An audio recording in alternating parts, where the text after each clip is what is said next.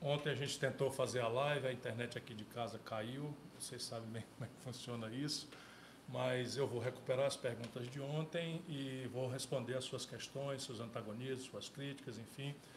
A Luzirene vai me ajudar aqui, na técnica está Gisele Bezerra e o Vicente assessorando e supervisionando tudo. Enfim, fazendo aqui uma, uma enrolation enquanto vocês entram, se preparam aí. E vamos começar. Qual é a primeira pergunta, Luzirene? A primeira pergunta, Ciro, é sobre a decisão do STF, já formou maioria em torno da, a favor da criminalização da homofobia, né? Como é que você vê essa decisão? Ela é justa, mas estranha. Vamos lá. Muito justa, porque o Brasil é o país que mais mata pessoas pela sua preferência sexual.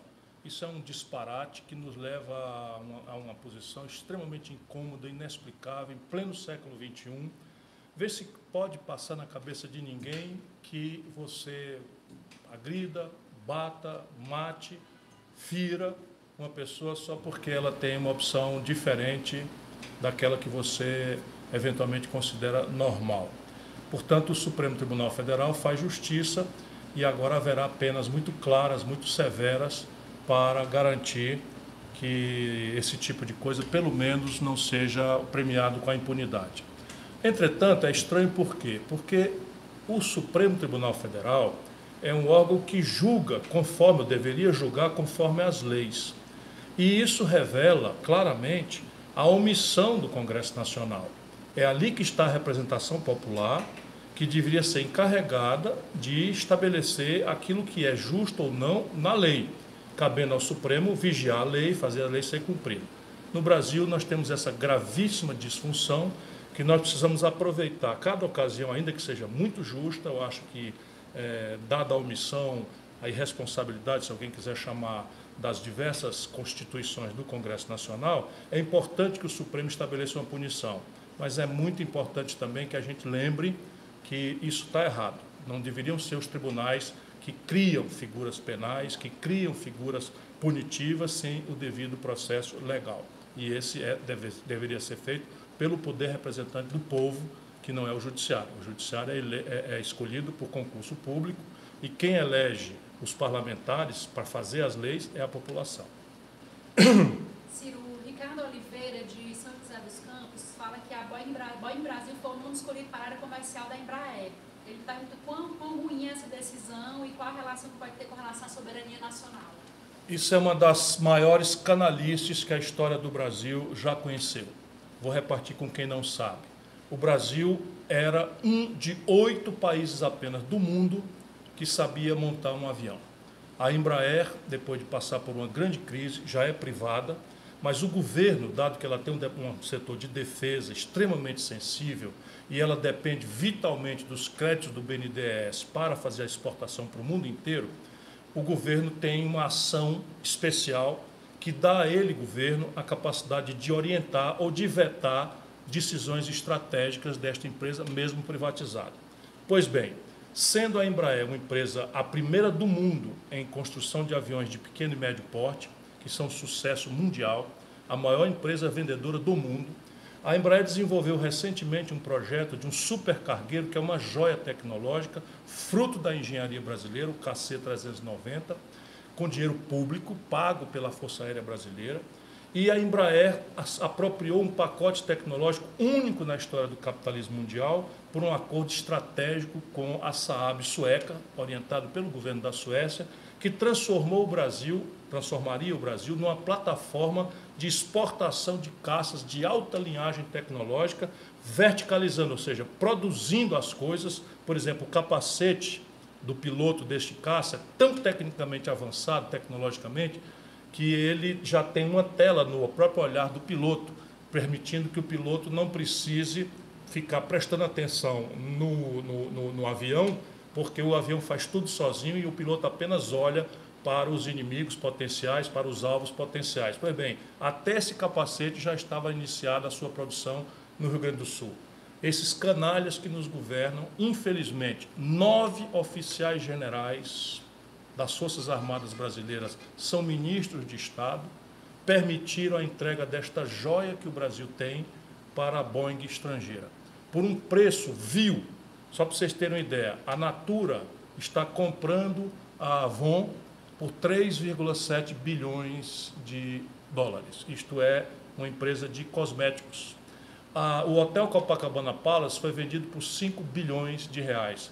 Eles entregaram esta joia tecnológica, fundamental para a sorte da estratégia de desenvolvimento industrial e tecnológico do Brasil, por 5 bilhões, o mesmo quase valor do Hotel Copacabana Palace. Se algum dia Deus me der a honra de servir a essa pátria como seu presidente, os canalhas criminosos que fizeram isso, provavelmente à custa de propina, vão ser chamados a explicar esse crime contra a nação brasileira.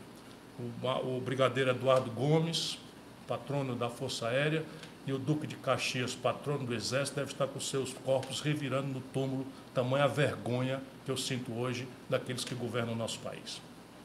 O Renan de Manaus pergunta o que acha da notícia de que a equipe econômica neoliberal do Guedes usando sua proposta do SP Ciro na Caixa Econômica.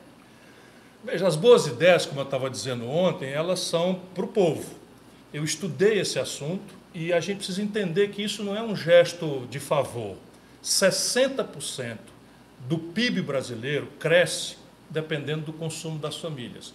E ninguém precisa ser economista para entender. Se as famílias consomem, o comércio vende mais, contrata mais gente e encomenda mais da indústria. Se o comércio encomenda mais da indústria, a indústria, para produzir mais, contrata mais gente, contrata mais matéria-prima e isso faz a economia girar.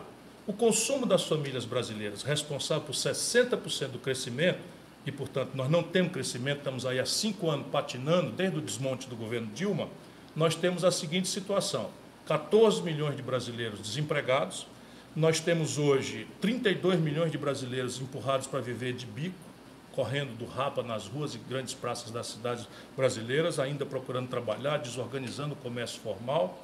E nós temos 63 milhões de brasileiros humilhados com nome sujo no SPC fizeram compras acreditando não é, que manteriam seus empregos e, ao não conseguir pagar, lá se vem os abusos de multa, juro, correção monetária, uma verdadeira bola de neve gigantesca que fez com que a economia brasileira chegasse a esse estágio.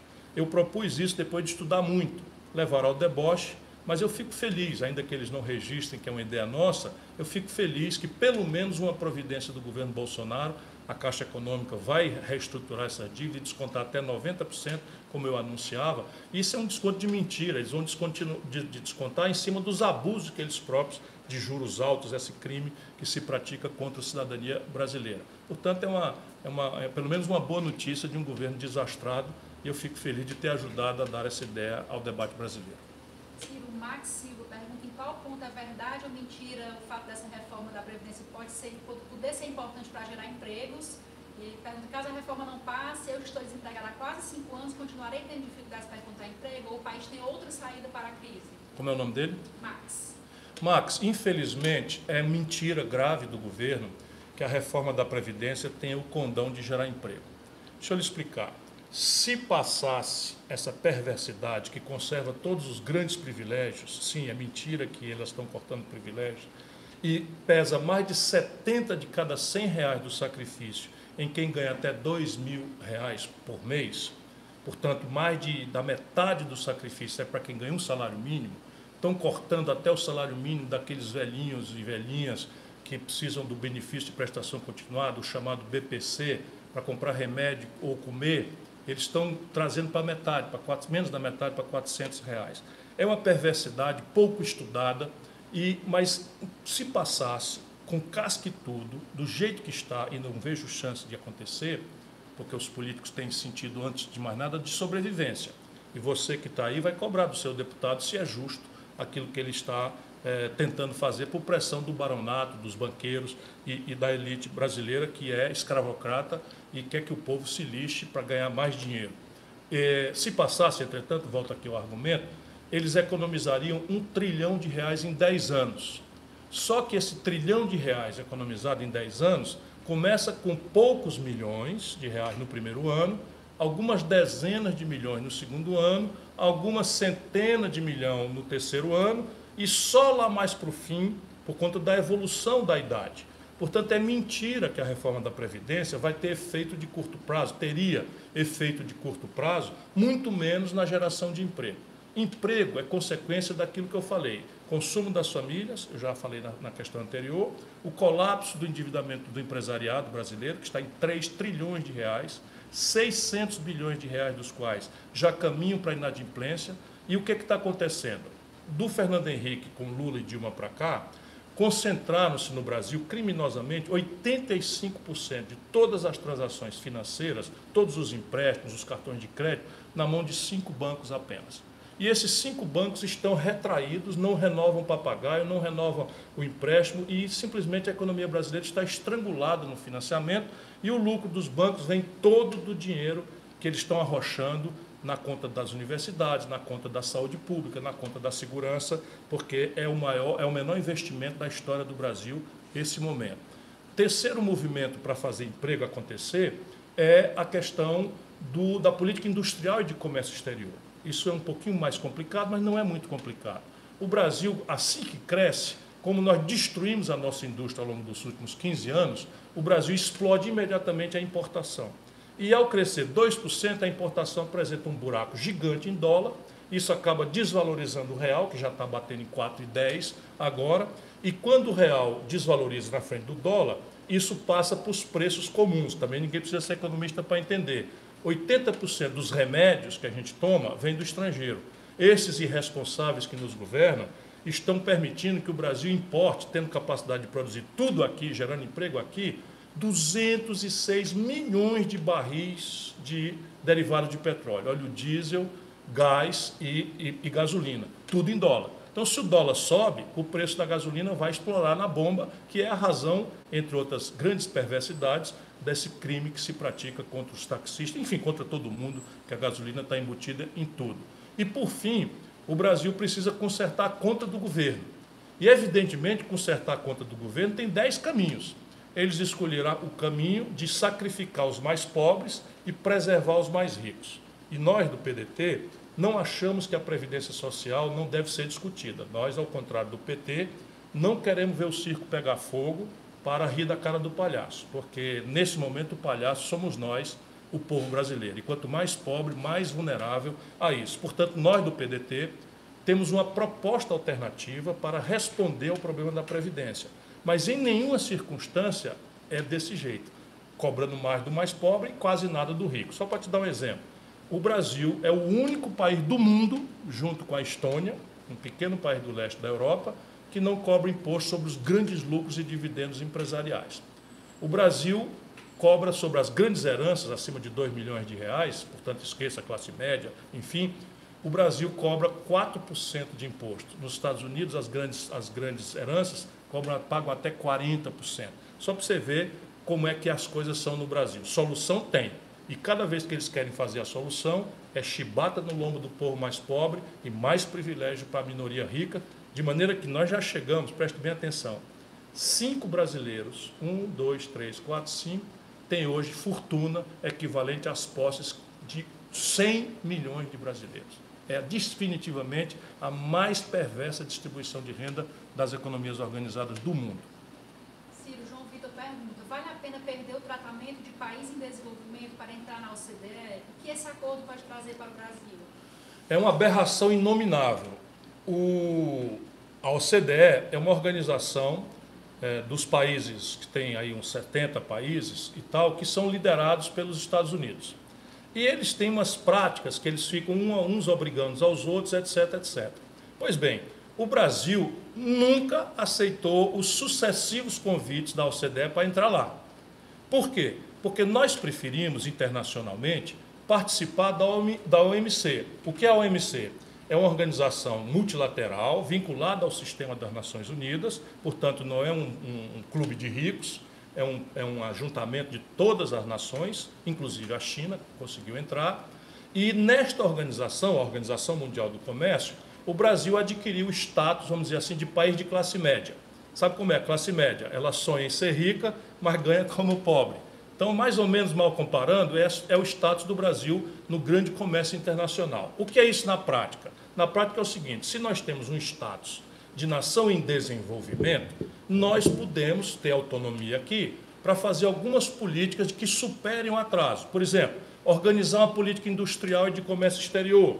Por exemplo, estabelecer um regime de preferências comerciais via compras governamentais. Se o governo vai comprar, no nosso caso, a gente tem autorização da OMC para fazer com que a compra oriente a geração de uma indústria, oriente uma, uma, uma, o surgimento de empregos aqui no Brasil, dado esse status de nação em desenvolvimento. Só para você ter uma ideia, a mais poderosa economia emergente do mundo, que já está rivalizando com os Estados Unidos, a China, tem esse mesmo status e não quer nem ouvir falar em abrir mão desse status. Estes cidadãos que nos governam, por pura e definitiva vassalagem ao Império do Norte, querem fazer com que o Brasil faça essa troca estúpida.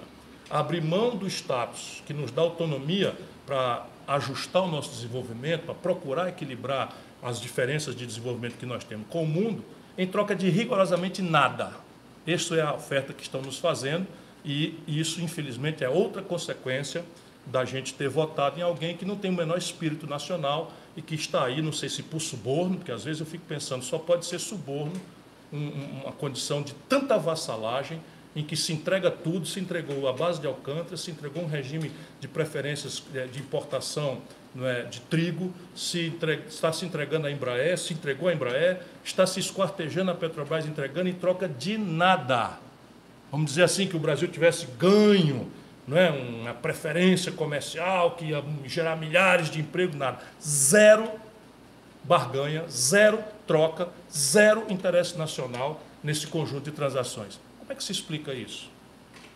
Ciro Lucas, da Bahia, pergunta, diz, os municípios do interior nordestino vêm sofrendo com a falta de recursos para suprir as necessidades básicas. Por que isso acontece quais medidas devem ser tomadas? Eu aproveito para perguntar que muitos internautas estão perguntando sobre a visita do Bolsonaro ao Nordeste hoje, a primeira visita dele como presidente. Finalmente, o presidente do Brasil, depois de ter duas vezes aos Estados Unidos, a Israel, a não sei aonde, a não sei aonde, vai, é, se digna a visitar o território brasileiro, onde vivem e trabalham e se, se esforçam e se sacrificam, e muitas vezes são humilhados, 30 milhões de nacionais brasileiros, que é a região nordestina. Mas veja, Lucas, o grande problema no Brasil hoje é, do desfinanciamento é o colapso fiscal e o, e o pacto federativo rasgar. O que é isso? Quando a Constituição de 88 foi desenhada, nós tínhamos, eu fui prefeito de Fortaleza, na sequência fui eleito ali, nós tínhamos uma divisão das receitas, dos bolos e dos tributos, muito mais é, descentralizada, reforçando muito mais os municípios e estados e menos centralizada da União. Por quê? Porque é óbvio, a saúde quem presta é o município, a educação quem presta é o município, crescentemente o município tem que apoiar o esforço de segurança pública que a União e os estados não estão dando vencimento de fazer. Né? Não, não, faltam prefeitos que pagam gasolina de carro de polícia, que pagam prêmios para policiais é, que têm bom desempenho. Enfim, os municípios, e, e, e na ponta, eles são os responsáveis pelos atendimentos universais. Só que o que acontece? Do Fernando Henrique para cá, e infelizmente é a mesma política, o Brasil extrapolou gravemente o seu endividamento e também introduziu muitos privilégios na questão da previdência social. Essas duas despesas, o endividamento explosivo, criminoso, que explodiu no governo Fernando Henrique, mas vem aumentando todo, todo ano de lá para cá, e os privilégios da Previdência, que estão intocados, eu vou dar um exemplo já já, essas duas despesas cresceram no lombo da União Federal. Resultado, na contramão da Constituição de 88, a União Federal criou muitos outros tributos. Só para você ter uma ideia, quando Fernando Henrique tomou posse, eu era ministro da Fazenda do governo Itamar o Brasil cobrava 27 reais de cada 100 reais de riqueza que o povo produzia.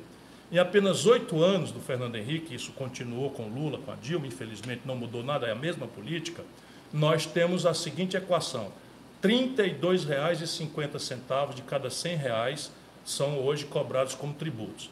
E essa, esse salto da cobrança de tributos não foi nada para os estados e municípios. Ao contrário, 100% se concentraram nas mãos da União. É o PIS, a COFINS, né, num certo momento a CPMF, que são contribuições que não são partilhadas com os estados e municípios. Isso rasgou o Pacto Federativo. Para completar, o Brasil entrou numa gravíssima recessão e o Brasil está encolhendo. Nós estamos crescendo para baixo, que nem rabo de jumento, que nem rabo de cavalo, de maneira que se a economia se deprime, a base onde os impostos acontecem também se deprime. Então, despencou a receita da, da, da, do setor público e essas duas pinças pesaram gravemente nas costas do município, que, por outro lado, vem os remédios subir por causa do dólar, vem pisos salariais sendo decididos em Brasília sem audiência dos municípios, não que não seja justo, mas o piso salarial cresce em Brasília e embaixo os municípios que não foram consultados já estão de língua de fora. Evidentemente, o Brasil pede, como eu tentei demonstrar na campanha, uma reforma fiscal, ou seja, todo um redesenho das, das receitas e das despesas, e a diretriz disso deve ser o redesenho do Pacto Federativo, ou seja, reorganizar quem faz o quê, quanto custa, para que, logicamente, os municípios e os estados possam ter mais capacidade operacional, porque é, é a tarefa deles, não é? de, de oferecer os grandes serviços de saúde, educação e de segurança. A Isabel Ramírez, de São Paulo, pergunta: o programa Minha Casa Minha Vida vai mudar para aluguel social. Isso vai impedir que o pobre venha a ter propriedade, consequentemente deixe herança? Evidentemente, isso é um retrocesso intolerável e vai criar uma outra frente de grande confusão e descalabro. Essa gente que nos governa não tem menor vivência, não tem espírito público, não tem sentimento social. O grande sentido de um programa de subsídio à moradia é compreender o Brasil real. O que é o Brasil real que esses brancos trancados em gabinete de ar-condicionado que nos governam não compreendem? O Brasil real é assim: 6 milhões de famílias, uma média de 5 membros, são 30 milhões de brasileiros, hoje vivem em barracos, debaixo de madeirite, debaixo de papelão, em palafitas, enfim, na, na, no Recife, em Manaus, é, na, nas encostas de morro de Niterói, nas encostas de morro do Rio de Janeiro, né, nas encostas de morro de Salvador, nas, nas, nas, nas, nas, beiras dos, dos riachos urbanos como Mangranguapinho em Fortaleza, enfim, 6 milhões de famílias. Qual é a característica de renda dessas famílias num país tão desastradamente antissocial e concentrador de renda como o Brasil? Elas têm renda inferior a dois salários mínimos na família como um todo. Resultado: não existe nenhuma condição dessas 6 milhões de famílias com a renda inferior a dois salários mínimos de acessar um, um, um teto para chamar de seu, que é o princípio da cidadania, para você ter um lugar, para você ter onde morar com seus filhos e para você ter um patrimônio até para dar em garantia de um financiamento, de uma máquina para você começar a trabalhar como empreendedor, etc. Foi criado esse programa que tem um subsídio. O que, é que eles estão fazendo agora? Estão diminuindo violentamente o programa, praticamente liquidaram, e aquilo que já vinha sendo feito lá, de, lá de trás, da Dilma para cá, é? O que, é que eles estão fazendo? Querem quebrar o contrato e transformar num aluguel. Vocês imaginam, a União Federal vai ter que ter uma imobiliária, são os ridículos, né? mas a gente vai ter que explicar para eles, ver se eles ouvem. Vai ter que criar uma imobiliária para administrar o aluguel de 500 mil, 600 mil, um milhão de casas, de pessoas, de famílias, e que vão botar o nome das pessoas no SPC se não pagar, se atrasar, vão fazer uma ação de despejo. Só na cabeça desses idiotas que nos governam, às vezes eu não consigo deixar de dizer, uma aberração dessa é possível. É, tem muita gente perguntando, Ciro, é, sobre as manifestações, do Rafael é, de São Luís, Maranhão. Me pergunta é, seria positivo caso as manifestações é, sigam a linha mais, uma atmosfera mais de impeachment? Primeiro, importante que a gente saia da internet, não que a internet não tenha sua importância, e vá para a rua a única coisa que governo e que político safado tem medo é de povo na rua. Essa frase não é minha, é do velho Ulisses Guimarães, mas eu sei bastante bem quanta importância teve as manifestações últimas que os estudantes e professores puxaram e que contaram com a adesão de milhões de trabalhadores brasileiros. Em ordem, pacífica, foram lindas as manifestações. É isso que nós temos que fazer dia 30 é tão importante que já começou a estressar o governo, que já raspou um pedaço importante da verba de emergência para devolver para a educação. Se a gente deixar de ir para a rua, eles vão continuar fazendo não só o corte da educação, mas eles estão cortando tudo. Vão cortar da saúde, vão cortar porque o Brasil meteu na Constituição um, um, uma, uma norma que é simplesmente covarde. Todas as despesas que interessam para o povo estão arrochadas e congeladas pelos próximos 20 anos. Só pode mudar a inflação, que é 4% apenas. Enquanto isso, a montanha de centenas de bilhões de reais para os bancos, essa está livre de qualquer controle. Sim, meu irmão, é isso que está acontecendo com o nosso país ao longo desses anos todos e agora agravada pelo governo Bolsonaro e, e, e sua, sua, seu compromisso absoluto com os banqueiros e a, o baronato brasileiro, que inclusive estão botando a faca no pescoço dele. Ele agora que chegou na presidência está vendo né, que fazer acordo com o demônio, no fim tem que entregar a alma para o demônio, porque infelizmente o demônio não quer saber de outra coisa. Ele até engana, né, mas na hora do vamos ver, ele vai querer a alma do Bolsonaro de volta. Vamos ver se ele vai resistir ou não. As manifestações que o governo está chamando, minha ponderação, evitem. É? Se vocês quiserem fazer uma expressão, façam a sua rotina, vistam preto, né? vistam laranja, quem quiser ser mais engraçadinho, né? mas não vão porque eles estão doidos por uma provocação. Eles estão doidos, eles são violentos, eles são covardes, eles são fascistas. Violentos, covardes e fascistas a gente tem que evitar, e quem tem que dar jeito neles é a política, é o governo, é a polícia. Mas nesse momento o governo é deles. Portanto, vamos ter precaução, não vamos nos misturar com esse, com esse bando de maluco, entreguistas que vão para a rua, esquecendo que o Flávio Bolsonaro está né, tá enrolado até o gogó com as milícias do Rio de Janeiro e com lavagem de dinheiro. É, estão esquecendo que a gasolina está batendo em cinco reais pelo Brasil afora. Estão esquecendo que a Previdência Social, 70 de cada 100 reais de sacrifício é em cima do pobre, que vai ter simplesmente, não vai ter condição mais de se aposentar, porque fazer 40 anos de carteira assinada com idade mínima de 65 anos, se o cara perdeu o emprego durante os 40 anos, durante um ano, já ganha um ano a mais, ou seja, eu fiz o cálculo, o aposentado brasileiro só vai conseguir, se for comerciário, agricultor, trabalhador da indústria, enfim, da construção civil, só vai conseguir se aposentar integral com 75 anos. Só que na média a gente morre com 73. Esse é o tamanho da perversidade que esses canalhas querem defender na rua. Deixe eles irem lá só e se proteja, porque você é muito importante para a sua família e para todos nós que lhe queremos bem. Muita gente perguntando sobre a possibilidade de greve geral e paralisação de caminhoneiros. É possível que isso aconteça? Veja, nunca ouvi falar de paralisação a favor. Os caminhoneiros são compatriotas nossos muito sofridos. Você imagina, o principal, principal custo deles, do trabalho deles, é o óleo diesel, que está subindo por semana. Eles represaram para quinzena, mas só que ao invés de subir um pouquinho por semana, está subindo muito por quinzena. Por causa daquilo, eles dolarizaram o preço do diesel e estão cobrando não o preço de custo da Petrobras, mas a especulação de fora tudo para dar dinheiro para o acionista minoritário, que são quem? Acertou os bancos, os donos do, da, das ações minoritárias da Petrobras, que são aqueles que sangram o Brasil por todos os ângulos se considerar. Uma parte, entretanto, desses bons companheiros, desses trabalhadores que está sofrendo, quando a economia afunda, também não tem muito frete, é de gente muito ruim, é de gente muito ruim mesmo, são fascistas, doentes, esses que eu descrevi lá atrás. Esses podem até se meter a fazer. Mas quando eles fizerem isso, eles vão estar dando dois tiros nos dois pés. Por quê? Porque quando a economia se desfuncionaliza, quem paga a consequência é o governo.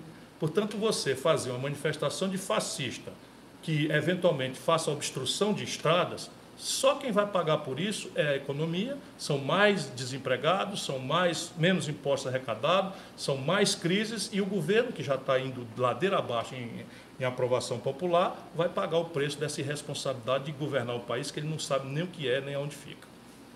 Ciro, Tiago pergunta, como vencer o culto ao personalismo à esquerda e à direita? Eu já vou aproveitar para fazer posição na, na mesma linha. É bom nos filiarmos a algum partido político? Bruno pergunta. E o Ricardo pergunta sobre o encontro do Lula com o Lula. Não, vamos separar aí. Como é a primeira pergunta? A primeira, como vencer o culto ao personalismo à esquerda e à direita? Veja, essa é uma pergunta muito importante. A democracia não é um regime de concessão que um anjo vingador desce do céu, estala o chicote e bota as coisas em ordem por nós. Democracia é um regime de conquista. Ela supõe um cidadão consciente dos seus direitos, consciente dos seus deveres e disposto a lutar pelos seus direitos e procurando ser exemplar no cumprimento dos seus deveres. Isso não faz do Brasil um país menor, nem um país secundário. Apenas nós somos um país que tem um baixo treinamento desse exercício de cidadania.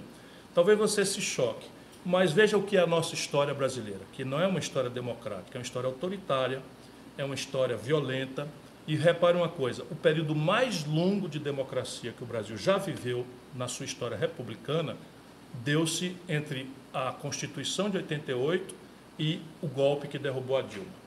Foram 23 aninhos, ou seja, menos do que uma geração, foi o máximo de período democrático. Lembrando que democracia que nós tivemos não foi propriamente uma democracia em que o povo tinha o poder de decidir seu destino. Era uma democracia onde a gente tinha o direito de votar, de ser votado, o direito de ir e vir, o direito de dar opinião, o direito de se reunir sem sofrer as violências que no passado foram muito comuns contra estudantes, trabalhadores, políticos de, de oposição, que amargaram morte, tortura, é, é, enfim, que essa gente que nos governa hoje defende esse tipo de coisa. Portanto, nesse momento, nós estamos com um momento de debilidade da, vamos dizer, da energia da democracia e nenhuma condição há de sairmos disso com esse negócio de achar que o salvador da pátria existe. Vamos falar claro, esse lulismo fanático, e quem, eu não falo isso com nenhum prazer, não falo isso com nenhuma alegria, mas o lulismo fanático está ferrando o Brasil. Por quê? Porque o Lula foi condenado. Se a gente acha que é justo ou injusto, é uma opinião livre que a gente tem. Mas o Lula optou, consciente e lucidamente, contra a minha opinião, por aceitar o rito da justiça. O que significa aceitar o rito da justiça? É o juiz condenar, ele recorrer para outro tribunal, o outro tribunal condenar, ele recorrer para outro tribunal. Quando, quando há muita violência política na nossa América Latina, é muito normal, é, em momentos de ruptura, de confiança institucional, que um político perseguido, se ele se considera uma pessoa perseguida politicamente, que ele peça um asilo político, se homizie numa embaixada e denuncie né, as mazelas do aparelho de justiça. Não é essa a opção do Lula, volto a dizer, certo ou errado, ele optou por aceitar o rito da lei e o rito da justiça. Resultado, por esse rito da lei, pelo rito da justiça, o Lula está preso, condenado já duas vezes. Mas essa não é a única e mais grave das consequências, sob o ponto de vista da pergunta que me fizeram, que às vezes me entendem mal, uma intrigalhada danada. O Lula botou uma lei, quando ele foi presidente da República, chamada Lei da Ficha Limpa, em que por essa lei, se o cidadão ou cidadã, quem quer que seja, for condenado pela segunda instância, ou seja, o juiz condenou, o Tribunal Regional condenou, por isto só, ainda que tenha mais o STJ e mais o Supremo, mas a lei que o Lula fez, contra a minha opinião, né, é, diz o seguinte: se o cidadão for condenado na segunda instância, ele perde os direitos políticos, ou seja, ele perde o direito de ser candidato, perde o direito de votar, perde o direito de ser votado, perde o direito de participar de concurso público, enfim, perde os direitos políticos. O Lula, como está condenado em segunda instância, perdeu os direitos políticos. O que, é que eles fazem? sabem que parte do povo odeia o Lula, mas parte do povo tem muita gratidão, muito justamente, inclusive, penso eu. Essa gente, o que é que faz o Lula? Apresenta uma candidatura na eleição passada que ele sabia que não ia passar, explorando a boa-fé do nosso povo, uma espécie de fraude, e leva isso até a véspera da eleição, quando o tribunal, na linha da lei que o Lula fez, diz: não, senhor, essa lei aqui, o senhor que fez, e está dito aqui que o senhor está condenado, não estou dizendo que é justa a condenação, porque até já disse que não era. Mas condenado, e o senhor aceitou esse caminho, está recorrendo ali no STJ, o senhor não pode ser candidato. Resultado, o Lula faz aquilo que tinha planejado: enganar o povo, que tem gratidão por ele, e se apresentar como um candidato que não ia ser, e depois tirado, fazer-se de vítima e botar um laranja, como já tinha feito com a Dilma. Você se lembra? A Dilma nunca tinha disputado uma eleição, a Dilma nunca tinha sido política, a Dilma sendo uma boa pessoa, não tem a menor dúvida. Mas o Lula botou para continuar mandando nela. Esse, infelizmente, é a tragédia. Isto é o culto à personalidade. O nome disso não é esquerda. O nome disso é caudilismo. E isso é, uma, é, uma, é, uma, é um flagelo na América Latina, onde está o nosso país. Nós precisamos, com todo respeito às personalidades todas, porque política quem faz são pessoas. Portanto, as pessoas são essenciais nesse processo.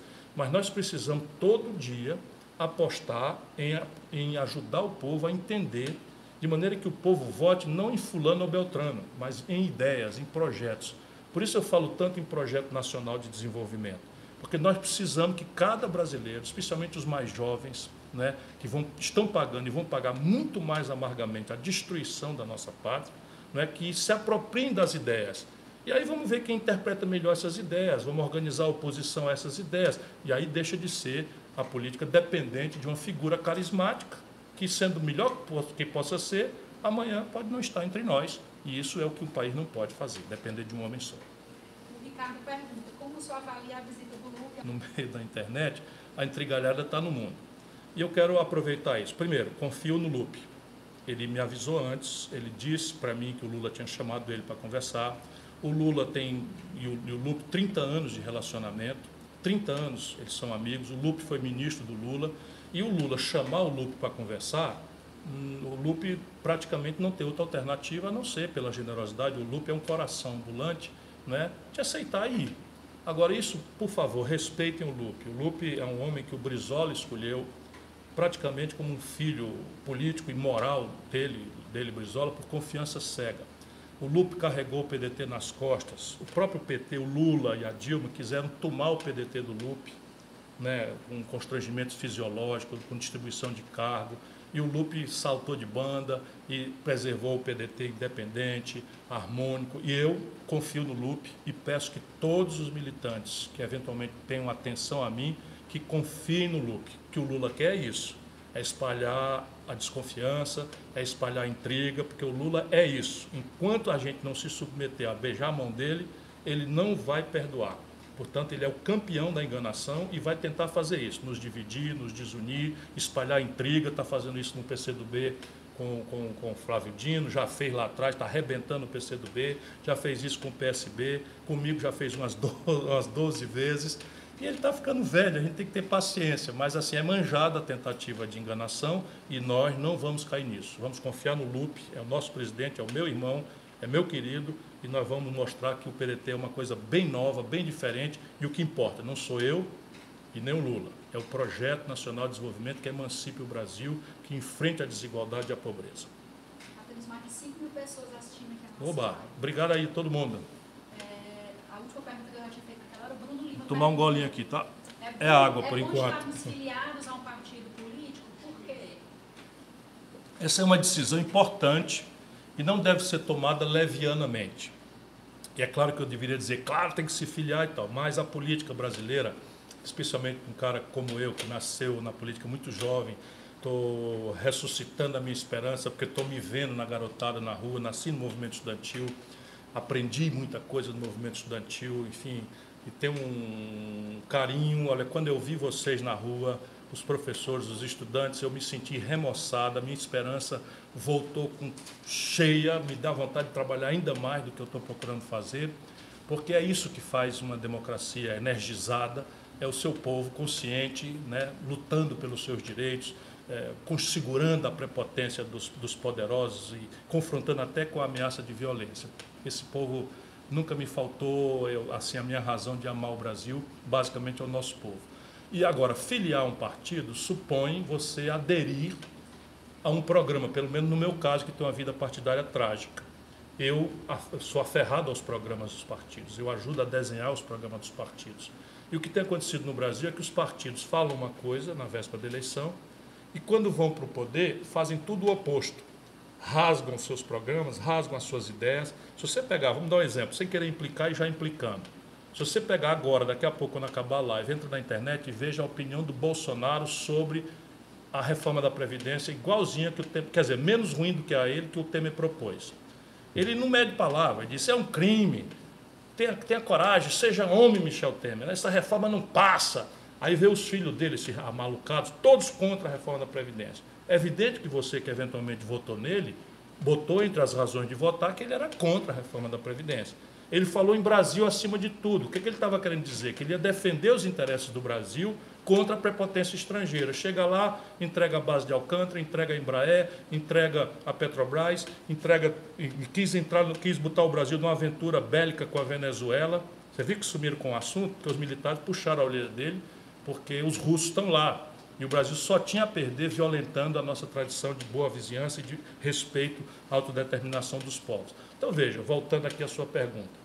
É preciso, se você deseja ter militância, é uma condição formal ainda do Brasil. Então, por exemplo, para você participar das eleições que vem, e eu chamo todo mundo que participe, né, você tem que estar afiliado até outubro agora. Então, tem que estar com a filiação de um ano de antecedência, se não mudar a lei. Mas eu acho que, por precaução, é, é, é um ano de antecedência. E aí leia o programa dos partidos, veja quem são as lideranças, para além da palavra, veja se tem coerência na prática dessas pessoas quando elas tiverem oportunidades. E se depois de pesar e medir você quiser, parabéns, meu irmão, o Brasil está precisando muito que os jovens entrem na política, tomem conta disso, porque a velharia está fracassando de uma forma muito mal cheirosa. O Hector de Arapiraca pergunta qual a sua opinião sobre a cobrança de mensalidade em universidades públicas federais. Eu aproveito para emendar o que, é que você achou do que o ministro da Educação fez com, fez com a UNI em. Olha, meu irmão, nem pensar.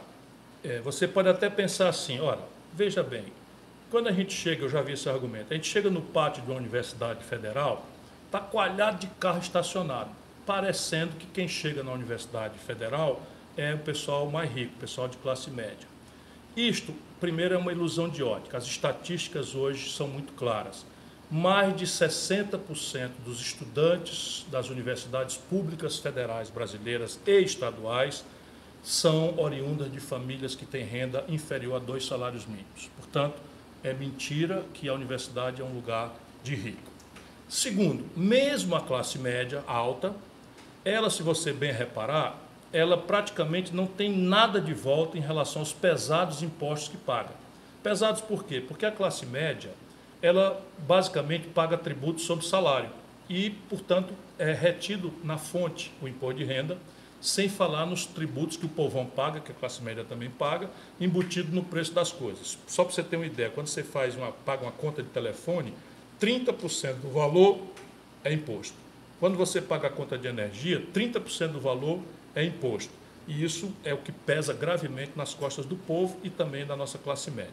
Só que o povão, não tendo saída, procura a saúde pública, procura né, a educação pública. Enquanto isso, a classe média querendo ser, ter uma condição diferente, a classe média paga plano de saúde.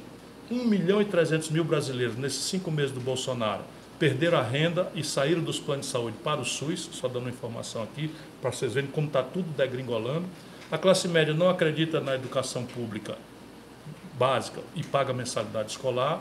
Crescentemente, a classe média está com medo e onerando condomínio, as coisas com segurança privada, porque está com medo de não acreditar na segurança pública. Enfim, a única hora em que a classe média brasileira ainda tem um serviço público de qualidade em retorno é na hora que o seu filho disputa uma vaga na universidade. Portanto, nós precisamos garantir, e mais do que garantir, expandir o acesso ao ensino público superior de qualidade e gratuito. Isso é uma coisa que o Brasil tem que fazer. Parênteses. Entre os tais países da OCDE, que é uma estatística para a gente comparar, o Brasil é o que menos investe em ensino superior. Só para você ter uma ideia de como é mentira essa onda que o governo está fazendo. Esse Weintraub, assim, isso é um canalha.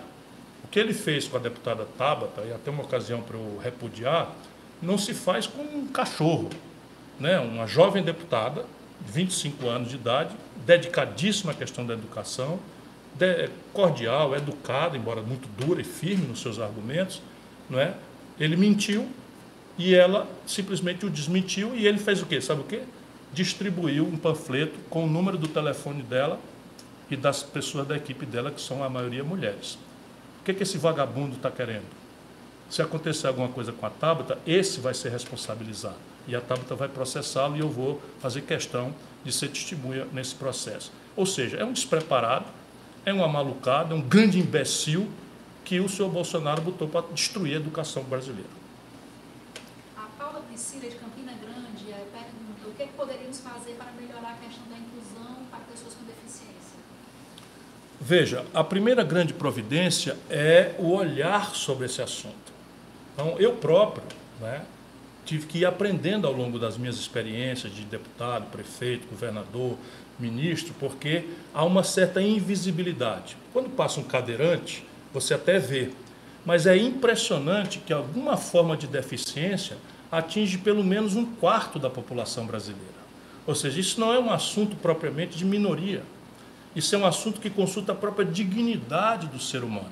E é um dever do poder público, iluminando essa questão, montar políticas eficazes, políticas públicas, né, que atenuem, que mitiguem é, as hipossuficiências, as deficiências, de maneira a permitir um mínimo de igualdade de oportunidade para essas pessoas. O que está acontecendo no Brasil é o caminho oposto. Né? Não só o desmonte da rede de proteção social na Seguridade Social e na Previdência, mas um conjunto de locais institucionais. Por exemplo, uma das primeiras providências que eu não entendo bem qual é a razão, a não ser perversidade, que o Bolsonaro tomou foi extinguir o Conselho Nacional das Pessoas com Deficiência, que é um conselho, ou seja, um lugar onde as pessoas se reúnem, não custa nada, numa passagem uma vez por ano, onde as pessoas se reúnem justamente para isso, para deliberar, esclarecer, formular, sugerir com coisas concretas, né, que vão desde rampa nas esquinas para um cadeirante assumir, até aulas é, bilíngue em Libra para pessoas com deficiência visual e outras tantas possibilidades. Na minha cidade, em Sobral, por exemplo, nós já conseguimos, e acho que isso eu cito só como exemplo, que cada autista tenha um professor para cada autista. Ou seja, como é uma situação muito especial, exige uma atenção muito especial. Então, na minha cidade, em Sobral, cada criança autista tem um professor só para ele, que é um professor com treinamento completamente autônomo e distinto. Isso é o que nós temos que fazer muitas pessoas perguntando aqui se qual é a sua opinião sobre a ANP, é, que autorizou empresas com, com maioria de capital estrangeiro a atuarem aqui, empresas aéreas, né? Atuarem no Brasil. Veja, essas empresas de capital estrangeiro, elas já estavam mais ou menos entrando no Brasil via contratos de gaveta no estrangeiro. Agora, tirar a máscara, tirar o véu. Então, em princípio, vai acontecer o quê? Nós vamos aumentar a concorrência e essa concorrência provavelmente vai, no limite aí de um um certo médio prazo, destruir as companhias nacionais. Por que razão? Porque as companhias nacionais elas não têm escala. Escala quer dizer o quê? Se você tem, por exemplo, a American Airlines, ela opera gigantesca, tantas linhas, que ela pode ter prejuízo em 10 linhas e ganhar muito dinheiro em 90 linhas de cada 100. E aí o muito dinheiro de 90 linhas de cada 100 paga as 10 linhas de prejuízo e ela mantém a rede para poder funcionar organicamente. As empresas brasileiras, em escala global, são muito pequenas, elas não têm escala. Portanto, se elas tiverem prejuízo, vamos lá, o, é, o, a, o fluxo São Paulo-Macapá, o fluxo São Paulo-Petrolina, o fluxo São Paulo-Juazeiro do Norte, no Ceará, pode eventualmente dar prejuízo para uma companhia. Mas ela tem os fluxos né, para Rio de Janeiro, para São Paulo, para o Rio Grande do Sul, etc. E ela paga dentro do Brasil. Se isso vira questão global, elas não vão aguentar e vão quebrar. O resultado prático é que você, no futuro, a pretexto de defender uma maior competição hoje, você entrega o espaço aéreo brasileiro para companhias estrangeiras, que imediatamente terão a condição de cortar os voos, todos os voos que não dão grandes lucros, ou seja, toda a periferia nos grandes centros do Brasil tem ameaça de ser servida imediatamente, mas mais grave do que tudo, isso vai fazendo uma cesta, que é a internacionalização da economia brasileira. Essas empresas elas faturam em dólar e remetem lucro para o estrangeiro. Elas têm suas manutenções no, no estrangeiro, elas têm os serviços de, de comissaria, etc., etc., no estrangeiro. E tudo isso é pago em dólar. Se o Brasil entrega a sua indústria, entrega a Petrobras, entrega a sua, sua Eletrobras, entrega tudo isso para o capital estrangeiro, de onde é que vai vir o dólar? para a gente pagar o lucro, os dividendos, os royalties, os custos internacionais disso, que é o que se chama passivo externo líquido.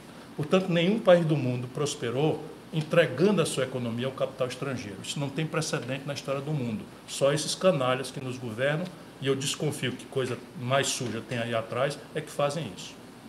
O Leonardo do Paraná pergunta, Ciro, tem como recuperar a credibilidade no cenário internacional? Há como recuperar protagonismo no Mercosul e no BRICS? a viabilidade da OPEP dos alimentos? Esse acompanhou o debate. Veja, um país é uma instituição permanente. E a imagem do Brasil lá fora é uma imagem que está muito arranhada, muito machucada, mas é uma imagem muito querida, mais do que respeitada, é uma imagem muito querida. O Brasil, pelo povo, que é uma instituição permanente, o Brasil é um país admirado. Evidentemente que quando você tem uma conjuntura de tanto desastre, misoginia, homofobia, é, chacina, é, mata uma vereadora com envolvido polícia e tal, tudo isso vai arranhando né, a vassalagem do Bolsonaro ao presidente americano, isso é uma vergonha, né, que está arranhando muito pesadamente a nossa imagem, o, as idas e voltas, promete mudar a embaixada, depois volta atrás, briga com a China, briga com a, com a, com a Argentina, dá palpite na política da Venezuela, dá palpite na política. Enfim, olha, é um macaco numa casa de louço que está acontecendo, e isso imediatamente vai para a imagem do Brasil lá fora. Nunca vi, olha, eu tenho muita experiência, 61 anos de idade, vivo por aí, convidado para fazer palestra no estrangeiro. Esse ano já fiz Lisboa, já fiz Madrid, já fiz Estados Unidos quatro vezes, é, em quatro instituições diferentes. Enfim, nunca vi o Brasil tão mal falado como está agora. Mas isso daqui a quatro anos, se a gente achar o caminho, vai se rapidamente consertar e o Brasil pode, ainda com muito atraso e prejuízo, corrigir o seu alinhamento. E o alinhamento do Brasil é um alinhamento prudente, nossa questão não é brigar com os americanos, nem brigar com ninguém. Nossa questão é olhar o mundo a partir dos próprios interesses do Brasil. Portanto, é muito óbvio que o primeiro interesse do Brasil é estar bem com seus vizinhos. E estar bem com seus vizinhos não é só uma coisa de tratá-los com respeito, com dignidade, superar desconfianças que vêm da Guerra do Paraguai, que vem, enfim, de tempos em que o Brasil olhava de costas para os seus vizinhos, mas vem de você explorar interesses econômicos, estratégicos que nós temos em comum. Por exemplo, o Brasil virar uma plataforma de caças e fazer um regime especial de financiamento para os nossos vizinhos desses caças, é ganha e ganha. O Brasil ganha e a Argentina se abasteceria conosco, o Chile se abasteceria conosco, a Colômbia está muito alinhada aos Estados Unidos, mas a Bolívia se abasteceria conosco, o Paraguai, o Uruguai seriam naturais parceiros do Brasil na medida em que eles aceitem, como nós deveríamos propor, uma, uma, uma preferência nas nossas relações. Isso significa aprofundar o Mercosul, estendê-lo mais para além e negociar globalmente, protegidos por esse conjunto. E daí uma das possibilidades é, é a que eu chamei de OPEP dos alimentos. Se o petróleo, que é um bem essencial, energia, gerou um OPEP, por que, que a gente não pode acertar Brasil, Argentina, Uruguai, Paraguai, no Mercosul, mais é, é, uma, uma conversa profunda com a Austrália, e Venezuela e, e, e Nova Zelândia, nós dominaríamos o mercado de proteínas do mundo e poderíamos estabelecer uma relação, por exemplo, com a China, diferente de uma relação comercial miúda, em que a gente fica oscilando de preços, etc, etc. Estabelecer cotas que garantem a segurança alimentar e um regime de preços ou de preferências comerciais industriais, de transferências de tecnologias sensíveis. Isso é a grande política. O que não faz nenhum sentido é o Brasil rasgar esta posição e passar a lamber as botas dos Estados Unidos, que não tem política nesse momento. A política americana é para dentro. Os americanos estão estabelecendo a mais violenta rede protecionista do seu aparelho produtivo da história que eu conheço. Botaram agora restrições de 25% de tarifa contra as importações oriundas da China e nós aqui fazendo o oposto, né? sem troca de nada. E aí tem, aí tem. Um dia a gente ainda vai ficar sabendo momento aqui intriga. Assim. O Rafael Prado e vários outros internautas perguntaram o que, é que ele acha do COAF do Ministério da Justiça. Isso aí é um exemplo de como nós não estamos tratando as coisas do Brasil a sério. Vamos raciocinar juntos. O que é o COAF? O COAF é um órgão do governo federal encarregado de vigiar as transações financeiras, dinheiro para cá, dinheiro para lá, transferência entre bancos, etc, etc, etc, de maneira a chamar a atenção das autoridades para quando eles virem a transações financeiras exóticas, atípicas, ou que sejam indício de lavagem de dinheiro, de dinheiro do narcotráfico, de, de, de roubalheira da política, etc, etc. O que, é que acontece? O COAF. O COAF foi quem viu o dinheiro do tal Queiroz, que eu, tem 10 homicídios nas costas e que era o chefe de gabinete, motorista e plenipotenciário, homem do Bolsonaro é, é, é, e dos seus filhos. Pois bem, o, o, o, o COAF descobriu que o, o, o Queiroz, ganhando o dinheiro que ganha um motorista, tinha transações de 7 milhões de reais e boa parte dela com dinheiro em espécie, envolvendo lá o gabinete do Bolsonaro e gente, dinheiro em espécie, dinheiro, dinheiro via papel, né, real, e não o cheque, ou o TED, ou o DOC, que é como mais ou menos as coisas estão acontecendo normalmente no, no, no Brasil. Resultado prático, o, o, fica claro que a tarefa do COAF tem a ver com segurança pública. Portanto, se nós estivéssemos num país equilibrado, institucionalmente sério, o Ministério da Justiça e Segurança Pública é o lugar correto aonde o COAF devia estar. O que, que acontece? O Moro é campeão de abuso de poder. Não estou querendo aqui entrar em polêmica, tem gente que gosta do Moro, gente que não gosta do Moro. Estou falando aqui como observador da vida brasileira desde sempre. Às vezes a gente está tão cansado de impunidade que a gente gosta né, dessas, dessas, desses abusos. Então o Moro é o campeão do abuso. Faz tudo fora da lei, intercepta conversa ilegalmente, vaza para jornal, tudo que ele pode fazer. Resultado, os políticos resolveram, acho que o Bolsonaro, por trás dos panos, por conta de vingança contra o COAF, resolveram tirar o COAF da proposta que era junto com o Ministério da Segurança e botar na Fazenda. Por quê? Porque a Fazenda não está nem aí para a falcatrua financeira. Com esse tipo de ministro que nós temos, que é comprometido com os bancos, vai só acobertar. Vai só acobertar. E isso está feito, a não ser que o Senado corrija. Mas, é, de novo, é o Brasil fazendo as coisas erradas a pretexto de, de, de, de não concordar com o abuso de poder do atual titular. O Alan Monteiro, seu conterrâneo de Sobral, pergunta. Fala, conterrâneo. Peço que você comentar. Dia 29 eu estou aí, vendo o centenário do eclipse. Está pedindo você comentar um pouco sobre o eclipse de 1919 e pergunta se você vai estar lá no dia do centenário. Vou. É, veja, só, só para o pessoal saber, a minha cidade é uma coincidência feliz, e a gente tem muita honra disso, foi uma das duas cidades escolhidas pelo Einstein para provar a teoria da relatividade. Isso mesmo. Né? Sabe como é a teoria da relatividade? é, trata do tempo e espaço, e na prática, para não ficar muito longa aqui a conversa, para provar a teoria era preciso demonstrar com uma foto que a luz faz curva influenciado pela gravidade. Então houve um eclipse solar completo em 1919, que era visto na África e no, e no Brasil em Sobral. E aí vieram duas missões, uma para a África, outra para Sobral, e lá em Sobral eles conseguiram as fotografias que provaram a luz fazendo a curva. E isso está fazendo 100 anos, e toda a comunidade científica do Brasil e muitos importantes cientistas do mundo estão indo para Sobral, que é a minha cidade, e eu também vou, né, para a gente rememorar isso. E, na verdade, o que nós queremos extrair disso é o estímulo para que a nossa criançada ame a ciência, ame estudar, goste da educação, porque um país só será de fato um país livre, soberano e justo se educar seu povo. Sim, para a gente finalizar nossa live, eu só que você falasse um pouquinho do Observatório Trabalhista, do Repare Bem, que é o programa que você está fazendo aqui na, na, no canal do YouTube, a, os debates populares sobre a reforma da Previdência, e se tem um pedido também da assessoria. É. Eu, eu veja bem, eu não consigo ficar quieto vendo o Brasil sendo destruído desse jeito. Não consigo ficar quieto. E acho que o grande papel de uma pessoa como eu, que tem a responsabilidade que eu tenho, carregando né, a experiência que eu carrego, o privilégio de falar por milhões de pessoas que me deram seu voto em tantas eleições e nas últimas especialmente, é ajudar.